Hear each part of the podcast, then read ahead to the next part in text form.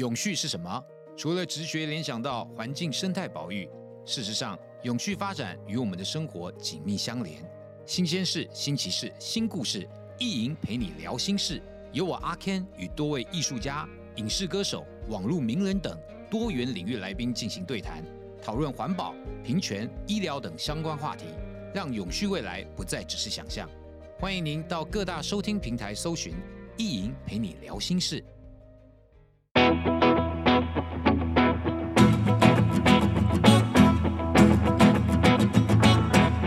Hello，大家好，欢迎收听心得海。短短的心得是小雨滴，大大的心得是小河流，汇集各种奇思与妙想，我们一起打造心得海。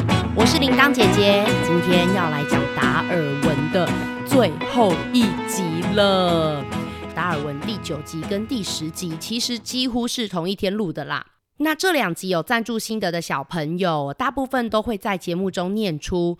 能听到这一集的话，一样要感谢这一阵子我都没有更新的时候，还是持续有在赞助心得的小朋友，我真的觉得蛮有趣的。平常呢都是老师、爸爸妈妈在催促你们，啊、要赶快写作业啊，要赶快练琴啊，要干嘛干嘛的，哦、呃，要睡觉吃饭的。结果我，我堂堂一个大人。却是被各式各样的小朋友在催促我，到底什么时候要更新？好吧，我真的是被你们催促到，我有点羞耻心，就是 我真的被你们催促到，我自己都有点不好意思了啦。好啦，所以呢，今年今年我真的目标就是要多多更新，好不好？那。人就是要说到做到嘛，所以如果我真的就是太慢更新的话，你们就尽管传赖啊，或是留言啊，或者就是来督促我，好不好？看到我的时候就骂我一下，哦、说我怎么还不赶快更新，呃，对之类的，给我压力没关系啊，就来吧。我自己说了嘛，说了就要说到做到啊。好啦，来，那其实达尔文的故事，我本来想要停在第九集，因为第九集他就是已经回到英国了啊，但是齁。我自己看完他回到英国发生的事情以后，我觉得，哎、回到英国发生的一些后续，其实也蛮有趣的，哎，而且我想说，一定会有人跟我一样蛮好奇的，所以我就还是交代一下吧。那也跟大家预告一下，就是我之后在新德海这边会有一个比较轻松的系列，那就是希望在二零二四年可以有一些比较轻松的节目，可以经常更新之外，也可以和小朋友们聊聊天跟回答问题。因为我发现哦，你们现在的心得还有评论区的问题越来越丰富了耶。我真的非常开心，因为心得海当初就不是只有要讲我自己的心得，我很想要听别人的心得，我很喜欢听小朋友的想法，所以现在看到你们的想法越来越丰富，我也很想在节目中多一点时间去回复你们。好，所以呢，之后会有一个比较轻松的系列，请敬请期待喽。在上一集有提到，嗯，当时小猎犬号离开英国已经几年了，对。五年啊，这个时候你知道一下船，大家真的是归心似箭，然后来将加一点成语故事的内容进来哦，归心似箭就是你归回故乡的那个心意，就像射出去的那个箭一样，咻，超快的。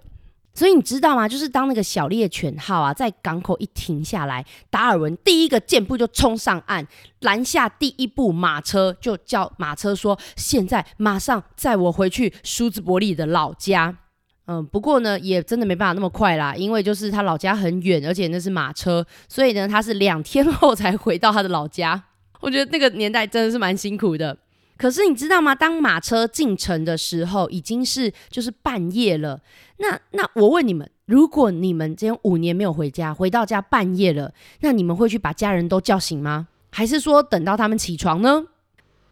达尔文呢，他真的很关心他的家人，虽然说他真的很想赶快看到大家，但是他也不想要这样吵大家睡觉，所以呢，他就是在旅馆过了一夜，隔天的早上就直接冲进家里面来。然后你知道那个时候他们本来已经要准备吃早餐了，结果他冲进来以后，姐姐们第一个先看到他，就是大家就一起啊尖叫，因为完全没有预料到达尔文今天会回来。那个时候根本就没有手机，他们上一次收到达尔文的信都不知道什么时候了，所以你也没有办法预测今天说要回来的人什么时候回来。还有一件我觉得非常可爱的小故事。他们家有一只狗狗，那达尔文呢也是非常喜欢这只狗狗，因为他会打猎嘛，打猎的人都会带着狗狗一起去森林里面打猎。那在这五年之前哦，达尔文会到庭院里面去把他的狗狗叫过来，狗狗过来以后就会一起去走向他们平常散步的方向。达尔文啊，五年没有见到他们家狗狗了，他本来很紧张，想说会不会他不记得我了？会不会他会对我汪汪大叫，觉得我是陌生人呢？毕竟达尔文真的变了很多。结果没想到，他走进院子里面的时候，狗狗。听到他的声音，直接过来，而且直接跑向他们平常散步的那个方向，也没有特别嗨，也没有特别兴奋，就好像他们昨天才散步过，不像是五年没见一样。我觉得真的很有趣耶。那小朋友，你们家如果有养宠物的话，也是这个样子吗？好，OK。那达尔文啊，今年回来英国的时候是二十七岁。你们知道他活到了什么时候吗？很多人都说他们看到的达尔文画像就是一个老爷爷，留着白色大胡子的老爷爷，对不对？没错，达尔文非常的长寿，他活到了七十三岁。哇，二十七岁回来还活到了七十三岁，那这中间还有这么多年，你们猜他还去过哪些地方冒险跟研究呢？这个我们卖点关子，最后再跟大家说。好，那刚回来的那两年，他根本就不想出去，因为他忙着研究，研究他从世界各地搜集来的标本。你知道这，这光是分类就是一件很大的工程，因为这里面有太多你根本没有看过的动物、植物，那你要帮他去分，嗯，界门纲目科属种，就是生物上的分类。那，请问一下，他在做这些事情的时候有钱赚吗？没有啊，因为很多研究工作，你在没有研究出成果之前，你都是没有办法任何收入的。而且老实说，他离开英国的时候就是一个普通的大学生，根本就默默无闻，也没有任何的资源啊。虽然他们家其实是蛮有钱的啦，但是我想他爸应该也不太会想继续帮他出钱了。还好，还好。啊，他最大的恩师是谁？还记不记得？对，就是韩世楼教授。他就运用他自己本身的影响力呢，去帮达尔文拿到了一笔钱，让达尔文可以用这笔钱，让达尔文可以把这趟旅程出去发现到的所有动物，先写成了五本厚厚的书，叫做《小猎犬号动物志》，就记录了他在这五年间发现的所有动物，还有研究，还有观察。那这五本书其实不是两年就写完了，他写了超级无敌久。好，所以达尔文还是得工作啊。那他回来到底做什么工作呢？放心，他没有去当他不擅长的医生。他如果去当医生，你们知道谁最应该担心吗？就是遇到他的病人。好了，那他到底去做什么工作？其实他回来有做了一份我觉得很适合他的工作。那个时候，在英国有一个叫做伦敦地质学会的机构。既然叫做地质学会，当然就是一群很喜欢研究嗯地质啊，研究地层怎么变化，研究这些石头的人。他在这里面担任秘书，是不是很适合他？因为他本人就很喜欢研究地质啊。那下班的时间呢，他还另外去写《小猎犬号航程志》。就是在小猎犬号上航海五年所发生的事情。那小猎犬号动物志就是纯粹记录动物。不过后来啊，他就是有发现，在写小猎犬号动物志这件事情，真的是。太需要专心研究了，他没有办法再去做其他的工作，因为这样子会没有办法专心的去嗯记录分类这些事情，所以他后来成为一位真正的学者跟作家。那总共花了十年才完成《小猎犬号动物志》，而且在这之间呢，他还去研究了藤壶啊、珊瑚啊、牛羊猪狗、孔雀、蜜蜂、花朵、蔬菜，就是一个很爱研究的人。OK，那达尔文有没有结婚呢？其实啊，达尔文有一个一直以来都超级喜欢的人哦，而且呢，他不只喜欢这个女生，还也很喜欢他爸爸。什么叫做喜欢他的女生也很喜欢他爸爸？来，因为你们猜猜看哦，这个女生的爸爸呢，就是当初帮达尔文说服他那个很严肃的老爸，让他可以顺利出发去小猎犬号的人。我想大家应该都忘得差不多了吧？因为这个人出现在第一集，就是他的舅舅。没错，其实他一直以来很喜欢的女生，就是他舅舅最小的女儿，叫做艾玛。那他是在回来英国的三年之后，跟艾玛结婚了。其实，在他离开英国之前啊，在他上小猎犬号之前就认识艾玛啦。他们从小感情就很好。呃，不过吼，就是有人觉得，为什么舅舅当初要这样子帮他，还建议他上小猎犬号，就是因为他已经发现达尔文很喜欢艾玛了。但是他觉得，嗯，那个时候他们还不适合结婚。而且呢，他也很希望达尔文可以多一点见识，然后有一点成就，再来跟艾玛结婚。那诶，不过舅舅的目的也真的是达到了吼。那艾玛是一个怎么样的人呢？他跟达尔文有一样的兴趣吗？我跟你们说，他们的兴趣其实完全不一样。艾玛呢，不喜欢研究，也不喜欢打猎，也不喜欢爬山。那对达尔文的工作完全帮不上忙，呃，也完全不懂他们在做什么。艾玛的兴趣是什么呢？她喜欢弹钢琴，而且。你们知道艾玛的钢琴老师是谁吗？是肖邦。我那时候看到我真的傻眼呢。呃，因为铃铛姐姐小时候也有学过钢琴，那有学钢琴的人应该都会认识肖邦。他是在钢琴界真的超级厉害的一个大师。如果你是刚学钢琴不久的人，你可以去问你的钢琴老师。好，虽然呢，他们的兴趣不太一样，但是他们的感情还是非常的好。总共生了十个小孩，很多哎。嗯，不过呢，只有七个小孩顺利的长大成人。那达尔文是一个怎么样的爸爸呢？达尔文自己的爸爸非常的严厉。很权威，就很喜欢用命令的方式，希望小孩都听他的话，而且不可以忤逆他，不可以违抗他的话。达尔文的爸爸认为自己这样是对小孩很好的做法，但是达尔文喜欢这样吗？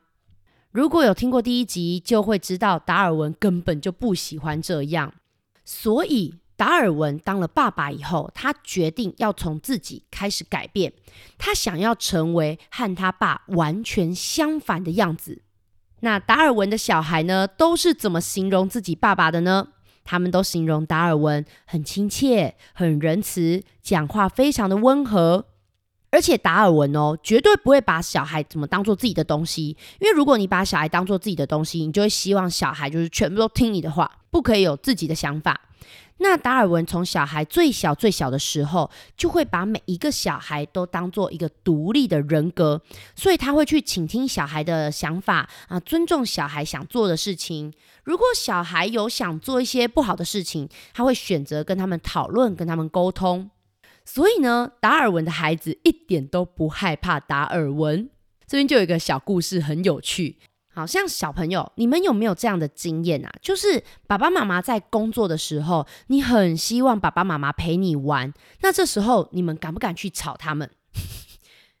通常是不太敢吧，因为铃铛姐姐就记得我小时候，如果去吵正在工作的爸爸妈妈，通常会被骂，通常爸爸妈妈会生气。可是你们知道吗？达尔文呢，有一个孩子，在四岁的时候，有一次他很希望达尔文可以陪他玩，他居然做了一件事情，就是拿钱去说：“爸爸，我给你钱，啊，你工作的时候陪我玩好不好？” 太可爱了吧！诶，他们真的完全不怕达尔文会生气耶。那如果有小孩生病的时候怎么办呢？还好，达尔文的工作基本上都是在家里面工作，因为他那个时候已经是学者跟作家了，所以他的工作基本上都是要在家里面去研究、去分类、去写书，那都在他的书房上进行。如果有小孩生病了，达尔文就会让他到书房的沙发上去睡觉，那随时的可以陪伴他的小孩，然后是安慰他。而且呢，如果他的小孩有发生什么好事情，他会马上写信去赞美他的小孩，而且陪他们一起开心，也会非常肯定他们的成就。哦天哪，我就觉得达尔文真是梦幻老爸哎！不是这个也太梦幻了吧？我觉得应该是有什么缺点，只是他的小孩都没有写出来，一定有的，一定有的。哦，铃铛姐姐的老爸其实也蛮好笑的啦，但是也是有一些就是嗯太白目的地方。那你们呢？你们觉得自己的爸爸有没有很棒呢？我跟你们说，后来达尔文呢，他从小猎犬号回来以后，其实还有一个后遗症，就是他发现他已经没有办法住在都市了。他一开始其实还是有住在伦敦，就是英国的大都市首都。那后来呢，他们就搬到了比较郊区的小木屋，叫做唐恩小猪。在书上呢，有画出他们唐恩小猪的那个样子，那个图。书上啊，有他们唐恩小猪的画像，哎，好温馨、好可爱的小木屋哦。可是达尔文因为工作的关系，他有时候还是两三个礼拜要到大都市伦敦一次。他说：“哦，后来就是哦，我连两三个礼拜到一次伦敦我都受不了。毕竟这五年他已经非常习惯，就是在嗯丛林、森林、荒郊野外，呵呵，所以后来他真的没有办法住在人太多的地方。我发现这一点也跟我超级像的。”像铃铛姐姐也是在高雄，也算是一个城市长大的小孩。但是我发现我也没有办法待在台北太久，因为台北的人比高雄多更多更多更多。我每次去台北都会觉得说，哇，这个城市人实在太多了，大家走路的速度啊，步调都太快了，我会好不习惯哦。所以偶尔去台北一两天我都还 OK，可是如果要在台北住一阵子，我就会觉得，呃，好想赶快回高雄啊！好啦，那接下来我们要公布答案喽，就是达尔文在活到七十三岁之前，他还有没有去什么地方冒险呢？答案是再也没有了。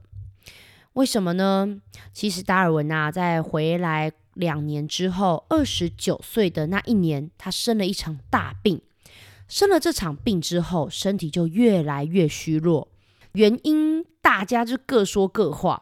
有人说是在航海的时候生的那一场大病，留下了后遗症。你们记不记得他在航海的过程中有生了一场热病？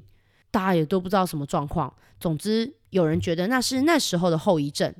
那有人觉得呢，是他在南美洲冒险调查的时候被虫咬而造成的。那甚至也有医生认为达尔文是因为他爸爸实在太过权威、太过高压，可是达尔文又很在乎家人，所以就造成了他有些心理上的疾病。只是那时候对心理上的疾病都还没有过多的研究，那现在呢，就会有各式各样心理疾病的名称。不知道小朋友有没有听过躁郁症、忧郁症？虽然说它是心理上的疾病，可是也会影响到你的身体健康哦。那也有人说，大概就是这全部的问题加起来，导致达尔文的身体跟精神都变得非常衰弱。因为身体不好的原因，他后来再也没有出过国，也没有办法像以前那样充满活力的上山下海了。唉，真的是有一点可惜。不过啦，不过达尔文在这五年中所看到的世界，其实已经比现代的很多人都多更多更多更多了。你看，我们现在可能出去外面玩，呃，一次出国大概就是五天、十天。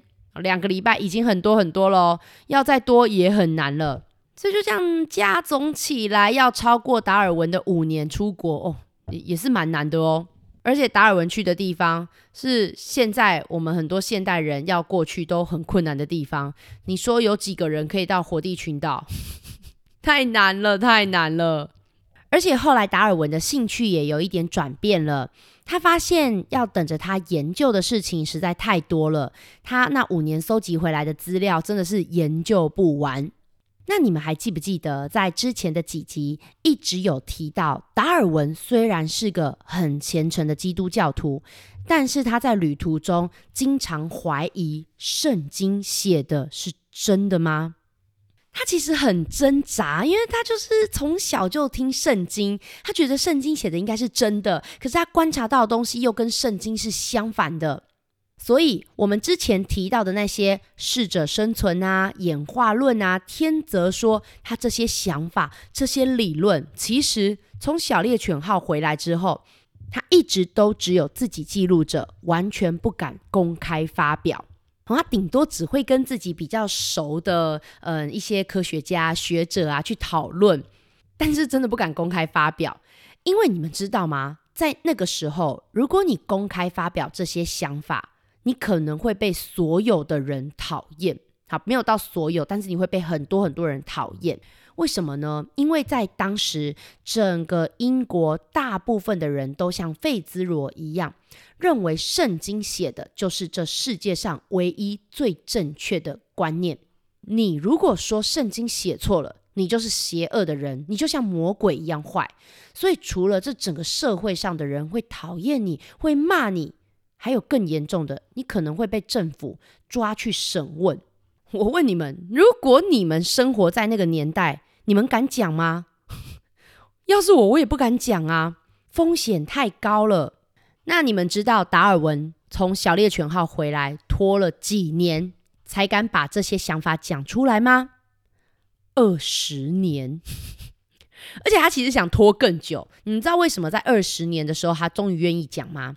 因为那个时候有一个叫做华莱士的人和达尔文有一样的想法。那华莱士呢，其实也知道达尔文有这样子的想法，所以其实也有跟达尔文做一些讨论，跟达尔文讲说：“嗯，我想要跟大家发表我这些观念跟想法了。”哇！其他的科学家好朋友赶快就跟达尔文讲说：“你赶快一起发表啊！哎，你你这些想法二十年前就有了啊，你还不赶快发表？那现在华莱士去发表，以后你再说，大家就会觉得是你在学华莱士。好，所以达尔文呢就想说：好吧，既然有人跟他有一样的想法，而且二十年过后，嗯。”社会上的思想也开始比较进步了，所以他也比较敢去讲这件事情了。刚开始发表的时候，其实都只有科学界的人知道。然后那个时候呢，他终于出了一本跟演化论有相关的书，叫做《物种原始》。这本书啊，出版了一年之后，哇，越来越多人知道这些什么演化论啊、天择啊，嗯、终于。被宗教界的人听到了，你们觉得教会里面的主教跟牧师可以接受这些想法吗？你看，像费兹罗，他甚至不是主教，不是牧师，都已经跟达尔文就是交恶，然后从此以后再也不当朋友了。那那些教会里面每天在讲圣经故事给别人听的主教跟牧师，一看到达尔文书里面讲的这些想法，他们就觉得是邪魔外道，所以呢，他们集合起来说要击垮达尔文。从此以后呢，在世界上多了很多很多很多讨厌达尔文，甚至痛恨达尔文的人哦。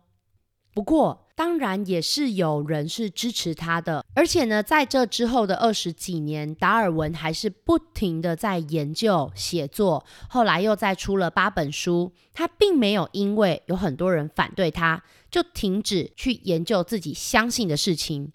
也许在宗教的世界里面，有人觉得他是邪魔歪道。但是啊，在科学界也有很多人认为达尔文的想法很创新，而且也激发了其他科学家做了更多更多的研究。除了科学家，达尔文也激发了我做出这十集的节目啊，对吧？哼哼。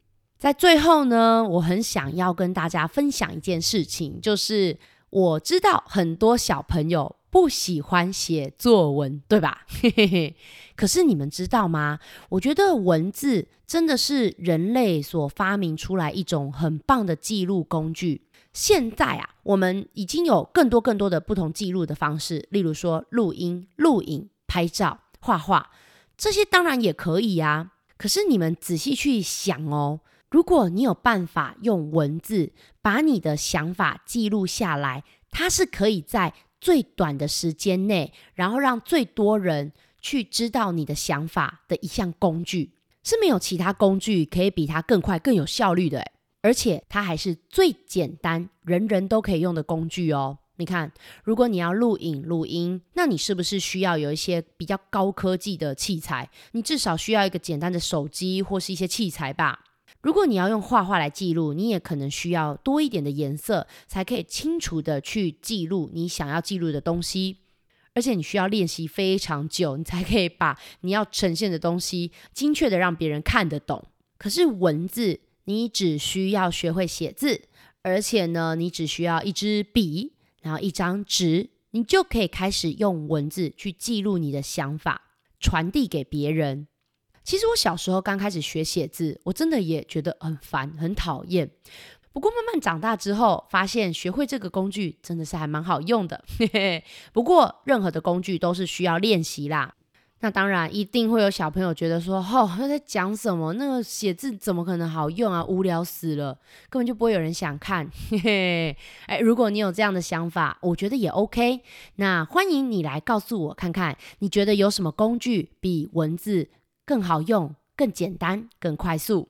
那为什么呢？因为如果有更好用、更简单、更快速的工具，我也会很想学哦。欢迎大家来告诉我更棒的工具。好啦，终于结束了十集，拖拖拉拉快要一年，终于把达尔文的故事都讲完了。好了，我真的真的再一次的跟你们承诺，好不好？我接下来更新的速度一定会加快。那我这一集呢，想提出的心得提问。几个比较简单的啦，像达尔文自己成为爸爸和他的爸爸教养的方式，哇，完全的不一样诶。那我蛮好奇，小朋友，你们目前喜不喜欢爸爸妈妈对你们的态度，或是对你们的教养方式呢？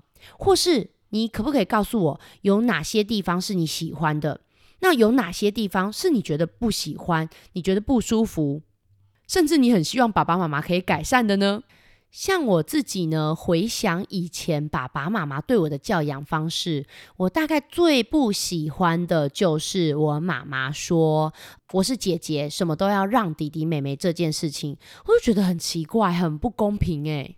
但是我的爸爸妈妈也有很多的教养方式是我很喜欢的，像我的爸爸妈妈经常带我出去玩，因为他们觉得小朋友就是要常常去海边、去山上、去放电，到处跑跑跳跳的。到处多看看，像这一点，我就是觉得是很棒的地方哦。第二个问题就是，诶，我很好奇，请问各位小朋友，你们比较喜欢住在城市或是乡下呢？你是原本就住在城市，所以也很喜欢城市，还是你原本住在城市，可是其实你觉得住在乡下比较好，还是相反呢？那你喜欢的原因是什么？你觉得有什么优点或是缺点呢？像我自己，我就觉得我住的高雄是一个很棒的城市，因为呢，它不会像台北那样子太过拥挤，而且高雄啊，你只要走一点点的路，开一点点的车，你就可以到比较乡下的地方去玩，然后很悠闲。所以我觉得我们高雄真的是一个很棒的城市，我非常的喜欢。那乡下地方呢，我很喜欢去玩。但是我不太确定我能不能够一直住在乡下，毕竟我是在城市长大的人，我到了乡下可能会觉得不够方便。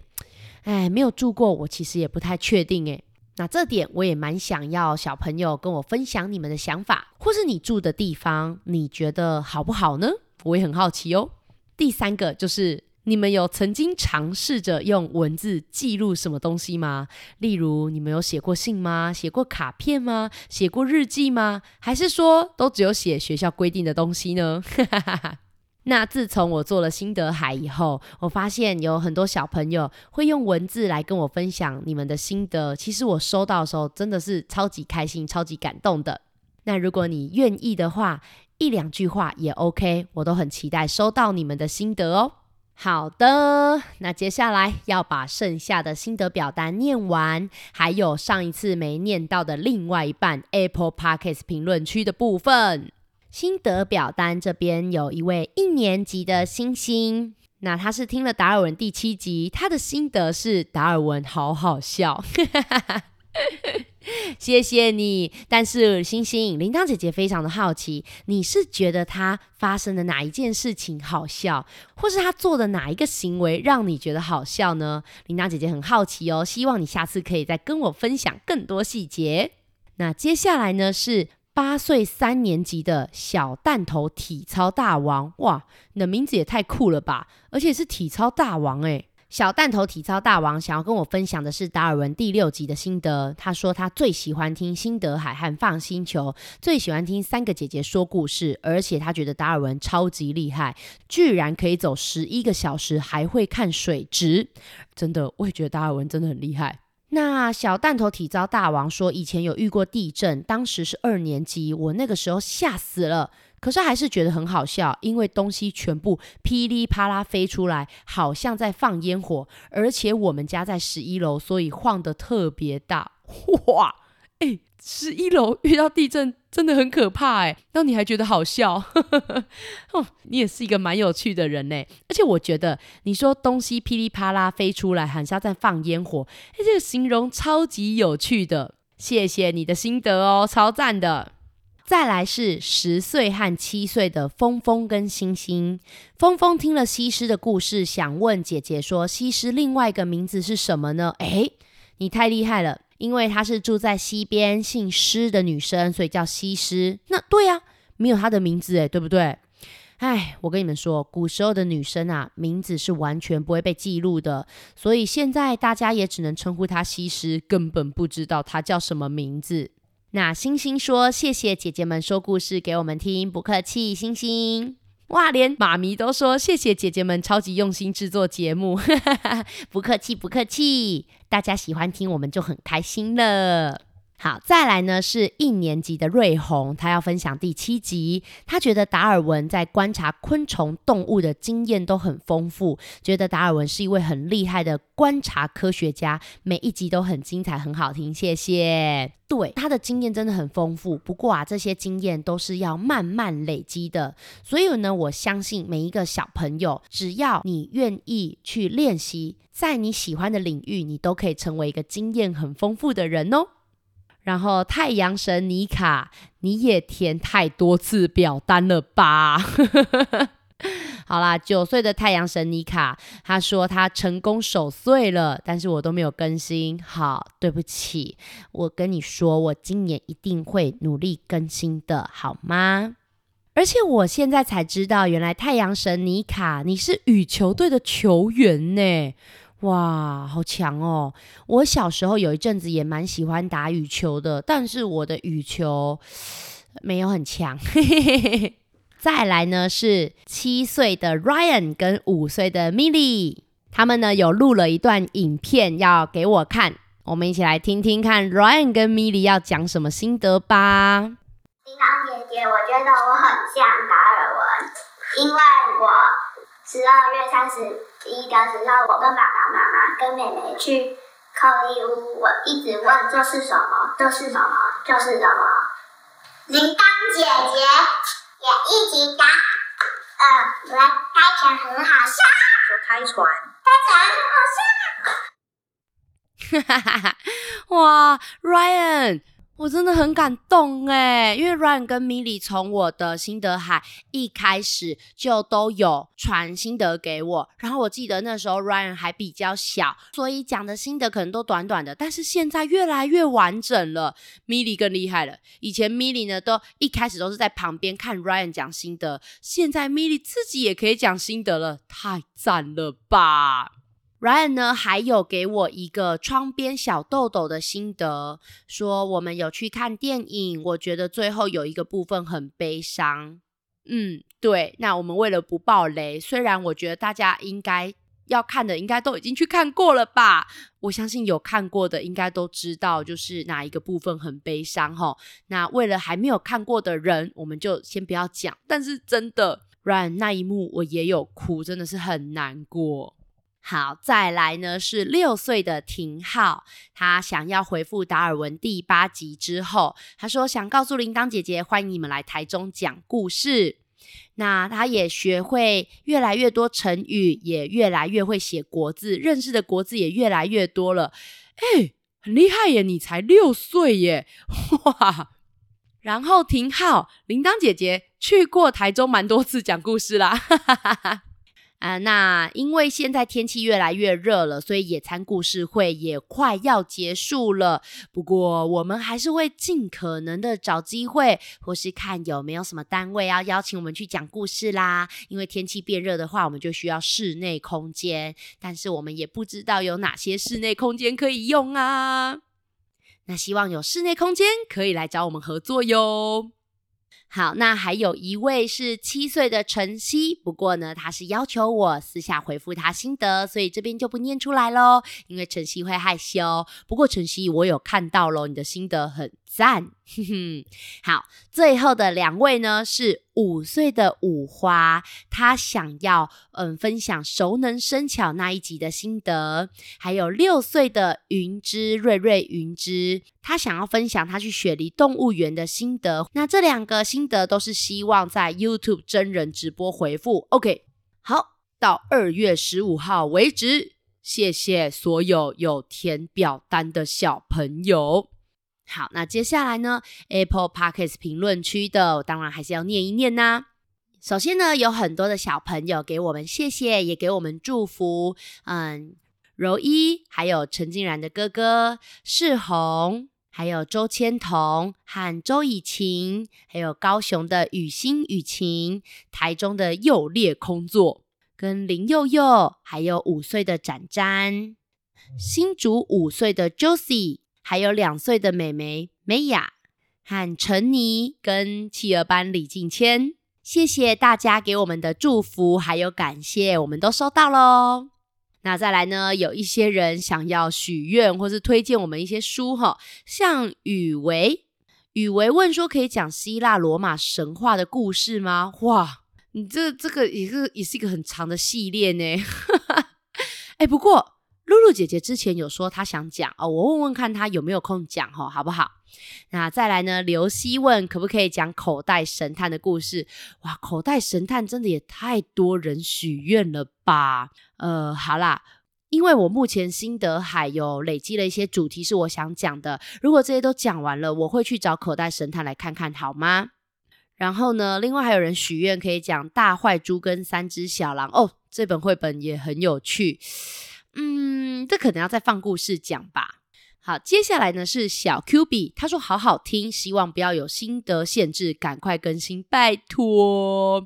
好，我会赶快更新，但是心得限制我我还是要有，因为我就说啦，这是心得海呀，对不对？如果没有大家的心得，我一个人这样子讲讲讲讲讲，我就会觉得很空虚、很无聊，都没有人跟我一起互动。不过，小 Q B，你自己都说了，你是班上第一名的写作文专家了，那当然就是想要看你这种写作文专家的心得，还有你的想法啊。而且小 Q B 啊说，我们之前有一集是三个小朋友讲故事，他觉得很有想象力，很好玩。不过觉得词汇的运用可以多一点，多彩多姿的形容词。哇，谢谢你的点评，这样子的心得我也觉得很棒哦。那小 Q B 还问我说：“为什么要赞助鸡胸肉？问我是不是要减肥？嗯，严格来说不是要减肥啦，就是蛋白质是很重要的。那铃铛姐姐呢也有在重训，我很在乎身体的健康。那鸡胸肉是一个蛮健康的食物。嗯，除了鸡胸肉以外，我也超级喜欢吃各种蔬菜的哦，什么青菜、小黄瓜，各种我几乎都爱。我就只有不敢吃葱、韭菜、芹菜而已。”好，所以如果你想赞助我蔬菜，我也是非常开心的哈。之前我们去讲故事的时候，还真的有人就送我们一箱茭白笋，诶，收到的时候超级开心的耶。当然啦，我收到你们送我零食，我也会很开心，我也会很感谢。可是就是零食回去就是要一点一点慢慢的吃，因为就像你们的爸爸妈妈常常跟你们说的，零食不能一次吃太多，会不健康。可是如果今天我去讲故事的时候，你们送我小黄瓜，送我红萝卜，送我番茄，哇，那我应该会更开心，因为我就是讲完故事马上就可以吃，根本不用担心它不健康。要不然以后我就换一下好了，就不要一直讲赞助我鸡胸肉，会可以赞助我蔬菜水果这些，我觉得也很棒。好。那下一个是 Skyla，他问说：“可以说生存任务吗？”拜托，诶，生存任务这书名听起来很有趣耶。好，我再记着，然后去图书馆的时候找找看好吗？好，再来是桃园的吴张伟说：“姐姐们，你们一定要找《森林一百层楼的家》来看。我发现里面每一层楼的电视里的主角都是当夜的动物哦。诶，真的哦，我有看过《森林一百层楼的家》，但是我没有注意到这个细节。哇，谢谢你告诉我这件事情，我一定会再去找来看看的。”好，再来是欧里说，我要听出去玩的系列，没问题。我跟你们说，其实从加拉巴哥群岛回来以后，我还有出去玩其他的地方，我都很想讲，可是达尔文还没讲完，我就一直没有办法讲我其他出去玩。接下来我也会更新其他的出去玩。那欧里呢？他说想要偷偷告诉我一个秘密。哇，那欧里我不知道该不该讲出来耶。好啦，既然你都说是秘密了，那我就自己看，我就不念出来咯，好不好？接下来呢是余影，他是许愿多讲一些古时候的故事。有有有，我其实也累积了一些古时候的故事，很想讲。啊，放心，达尔文第十集完结篇了，接下来就会有古时候，也会有出去玩的系列喽。好，接下来呢是 同一个小朋友留言了三次，因为写错了，但是没有关系，没有关系，写错我们修改就好了哈。诶，他跟我们一样住在高雄市三民区耶，那而且他就读的是阳明国小，叫做 Sam。好，而且呢，恭喜你，明年要去日本大阪环球影城，好棒哦！诶其实就是今年呢，因为你是二零二三年留言的，那就是今年二零二四年要去大阪环球影城喽，那里超级好玩的。嗯，Sen 呢还说二年级功课好多，然后老师又很严格，哭哭，还希望我们礼拜一二三四五都更新，这有点难啦，我会经常更新，但是一二三四五都更新，对我来说目前还不太可能达成，好吗？好，接下来呢就是对我们有一些疑问跟新的想法的。像世成说他有去澎湖玩过哦，那弟弟叫刘世安，而且这个全部都是他自己打字的，赞赞的啊！千飞第二次留言了，千飞虽然你有一些字可能是选错了，不过我很认真的看懂了，你应该是想讲达尔文第八集抓秃鹰的方法好酷，对吧？然后呢，他觉得他们家的小猫睡着超级像秃鹰的哦。对，有些猫咪睡着了以后也是非常像秃鹰哦。再来是幼童，他很喜欢西施的故事，因为很勇敢，为了国家牺牲自己。而且最佩服的就是她是女生，因为以前都是男生保护国家，但是听了西施的故事，才发现女生也可以保护国家。没错。再来是维西，他说即兴剧里面小鱼姐姐的阿嬷是不是铃铛姐姐扮的呢？哇哦，嘿嘿嘿，这题要有看即兴剧的人才知道了，哈哈哈，是不是铃铛姐姐扮的，就要靠你们去观察来找出答案啦。不过我只能说你的观察力非常的棒哦。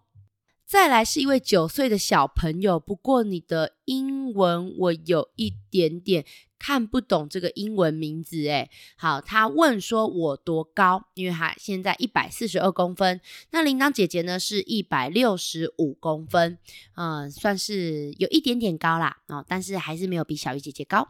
再来呢是超梦，他说有去看窗边的小豆豆，然后觉得山本泰明很可怜。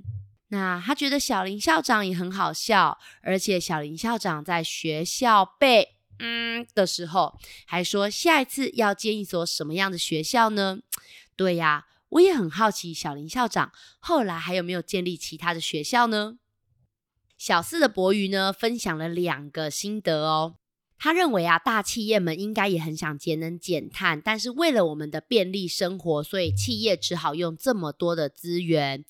那博宇还认为呢，就是有没有用，其实不是那么的重要，尽量的去做自己可以做的范围就够了。哦，你是不是想回应我无用之用的那一个，还是达尔文那个？另外，他还分享了一个心得是，不管长得好不好看都不重要，最重要的其实是智慧。哇，博宇，我觉得你这三个心得也都蛮有智慧的耶，非常期待你以后的心得哦。好，再来有一位小朋友，我不确定你的名字是不是福，但是呢，你说你毛遂自荐，而且得名了，好棒棒！哎，真的很棒哎。而且你不会讲台语，但是台语朗读优等，哇，那代表你花了很多的时间去练习，对吗？另外，你也提到说，你觉得我新版本的人鱼公主结局并没有大家都开心，因为陆地的王子跟公主发现小美人鱼突然不见了，会很伤心。诶，哦哟，没错，诶。不过，因为小美人鱼还在海底好好的活着，没有变成泡沫，我相信她之后还是可以回去找公主王子报备她目前的近况，这样他们就不会伤心了。接下来呢是云晨，他想跟我分享说，他十二月三十号生日，而且会背九九乘法表了，恭喜你！然后诶，下面有一位维西，也跟你一样是十二月三十号生日，好啦，祝所有生日的小朋友都生日快乐！但是我也希望你们除了生日以外的日子，也天天都快乐哦。再来，欧里有回答达尔文第八集，就是以前台湾关犯人的地方是哪里？基隆。嗯，其实各个地方都有关犯人的监狱，不过在台湾有一个离岛，它以前是专门关政治犯的地方哦，可以再去查查看是什么地方哦。那再来，晨晨呢，想要跟我分享说，他觉得他画图的技巧越来越熟能生巧了。太赞了，一定是常常练习吧，对不对？还有佑佑，他是音乐班的，已经三年级了。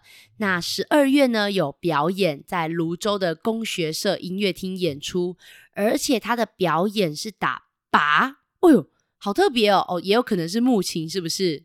那你们的表演一定是团队合作的吧？哇，像这种表演啊，大家要一起合作练习好久好久，我也是非常佩服。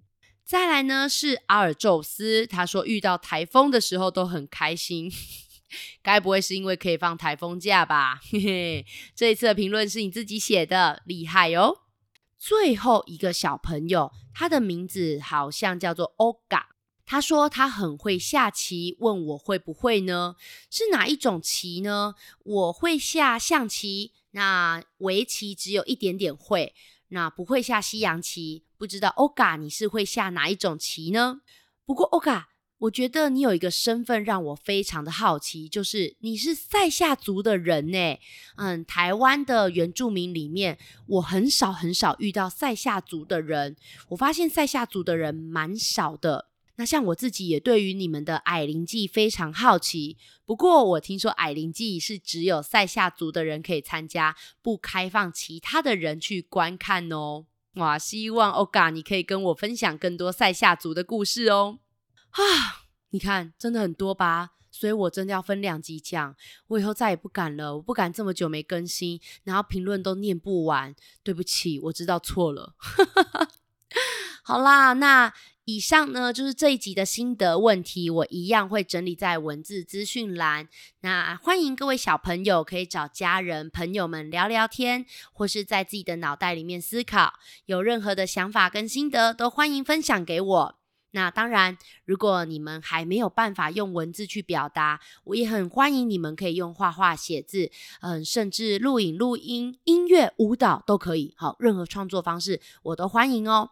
那你可以从评论区留言，填写心得表单。档案太大的话，就可以用 LINE 传给我。像这一次，Ryan 跟 Milly 就是这样子做的。但是，请记得告诉我要怎么称呼你。那你的作品跟声音、长相能曝光吗？如果不愿意曝光，放心，我不会告诉别人的。那虽然我经常常常在外面乱跑，但我一定都会找时间把大家的心得一一看过，因为。短短的心得是小雨滴，大大的心得是小河流。需要有人愿意赞助心得，分享各种奇思妙想，心得海才不会干枯啊！结果让心得海干枯的都是我，都是我。好啦，只要搜集到至少二十个心得，就会有下一集心得海。那因为最近这两个月，你们真的提供我很多很多的心得，接下来我一定会努力更新，追上大家的速度。如果你喜欢这个节目，请帮我分享出去，或是留下评论，让其他人知道。最后，本节目有开放小额赞助。如果你认同我的理念，也欢迎抖内请我吃鸡胸肉，请我吃蔬菜，让我有更健康的身体可以制作节目。我是 FUN 星球的铃铛姐姐，我们下次再见啦，拜拜。